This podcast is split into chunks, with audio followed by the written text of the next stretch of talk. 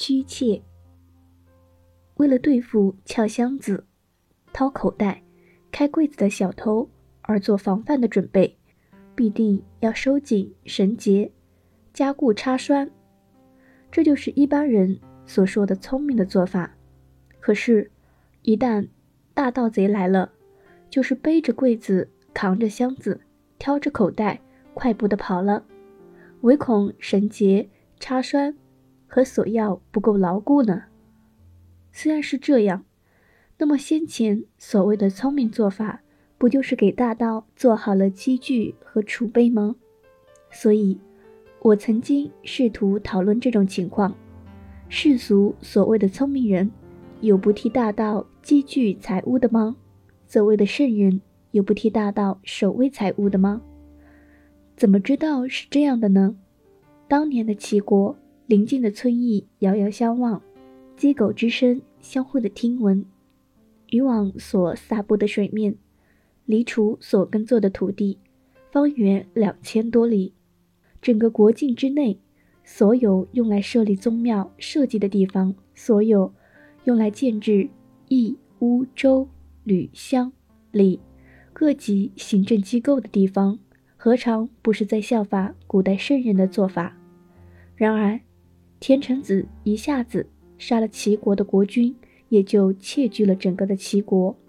他所盗窃夺取的，难道又仅仅只是那样一个齐国吗？连同那里各种圣明的法规和制度也一块截去了。而田成子虽然有了盗贼的名声，却仍然处于尧舜那样安稳的地位。小的国家不敢非议他，大的国家也不敢讨伐他，世世代代。窃居齐国，那么，这不就是盗窃了齐国，并连同那里圣明的法规和制度，从而用来守卫他盗贼之身吗？所以，我曾经试图讨论这种情况：世俗所谓的聪明人，有不替大盗积聚财物的吗？所谓的圣人，有不替大盗防守财物的吗？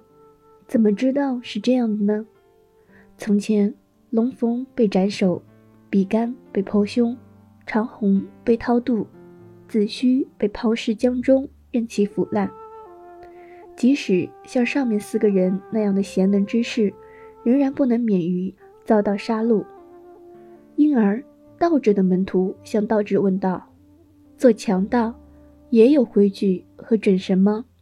道者回答说：“到什么地方会没有规矩和准绳呢？”准确推测屋里储藏了什么财物，这就是圣明；率先进到屋子里，这就是勇敢；最后退出屋子，这就是义气；能知道可否采取行动，这就是智慧；事后呢，分配公平，这就是仁爱。以上五样不能具备却能成为大道的人，天下是没有的。从这一点来看，善人。不能通晓圣人之道，便不能立业；道指不能通晓圣人之道，便不能行窃。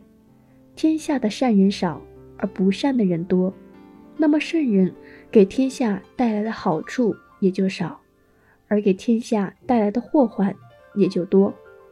所以说，嘴唇向外翻开，牙齿就会外露受寒。鲁侯奉献的酒味淡薄。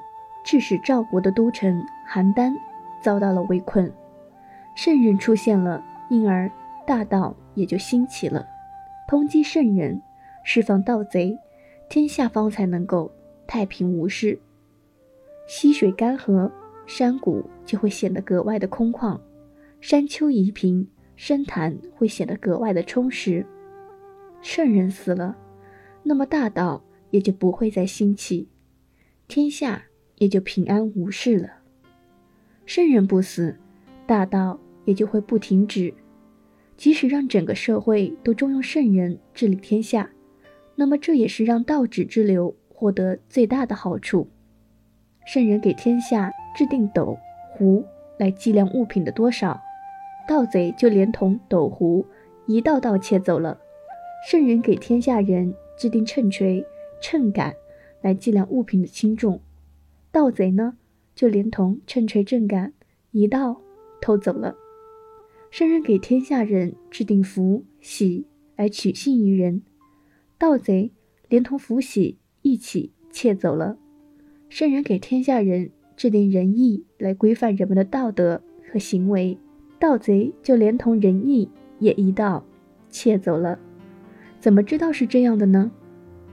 那些偷窃腰带、环钩之类的小东西的人，受到了刑戮和杀害；而窃夺了整个国家的人，却成为了诸侯。诸侯之门，方才存在仁义。这不就是盗窃了仁义和圣智吗？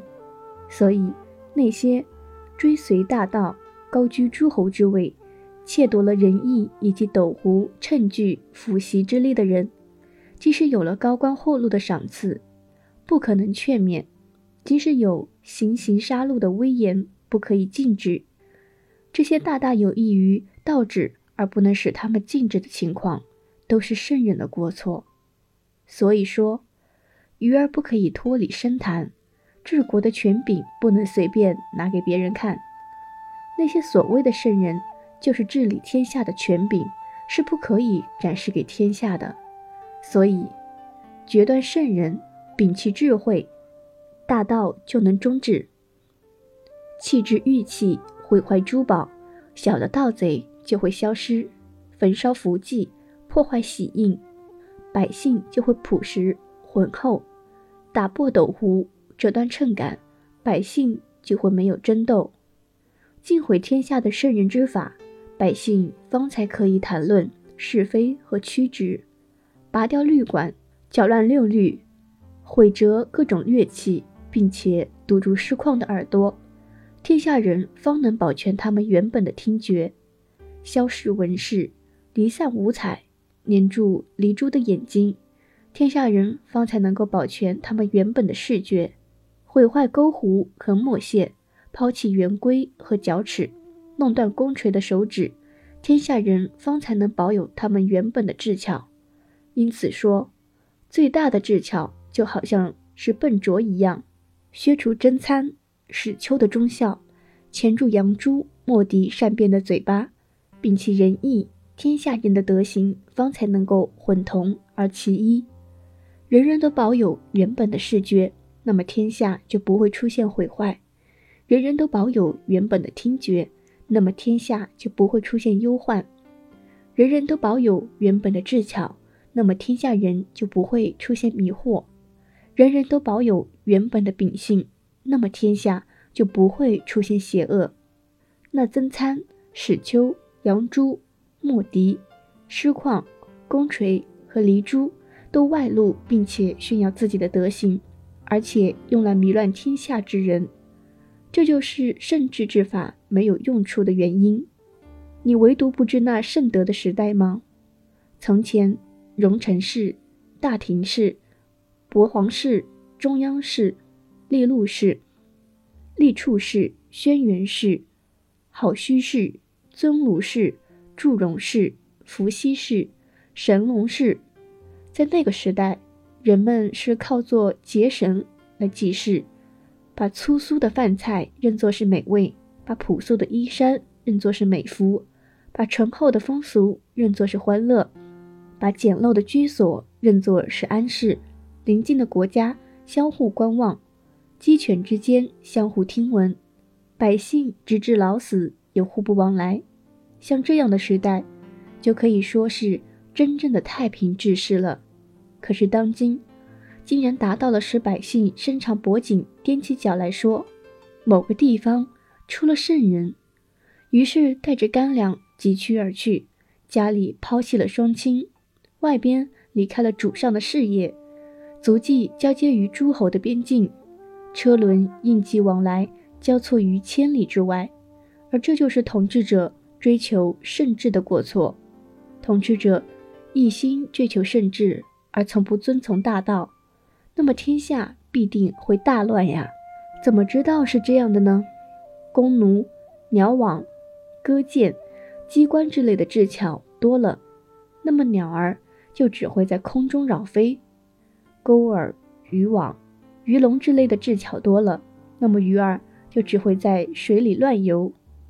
木山、兽栏、兽网之类的智巧多了，那么野兽就只会在草泽里乱窜。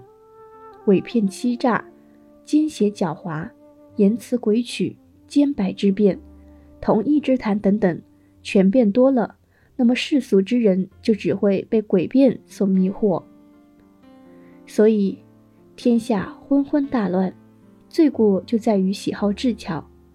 所以，天下人都只知道追求他所不知道的，却不知道探索他已经知道的；都知道非难他所认为不好的，却不知道否定他所已经赞同的。因此，天下大乱。所以，对上而言，遮蔽了日月的光辉；对下而言，消解了山川的精华；居中而言，损毁了四时的交替，就连附身地上蠕动的小虫，飞在空中的蛾蝶，没有不丧失原有真性的。追求智巧，扰乱天下，竟然达到了如此地步。自夏、商、周三代以来的情况就是这样啊！抛弃那个众多淳朴的百姓，而喜好那钻营狡诈的谄佞小人，废置那恬淡无为的自然风尚。喜好那喋喋不休的说教，无休止的说教，已经搞乱了天下呀。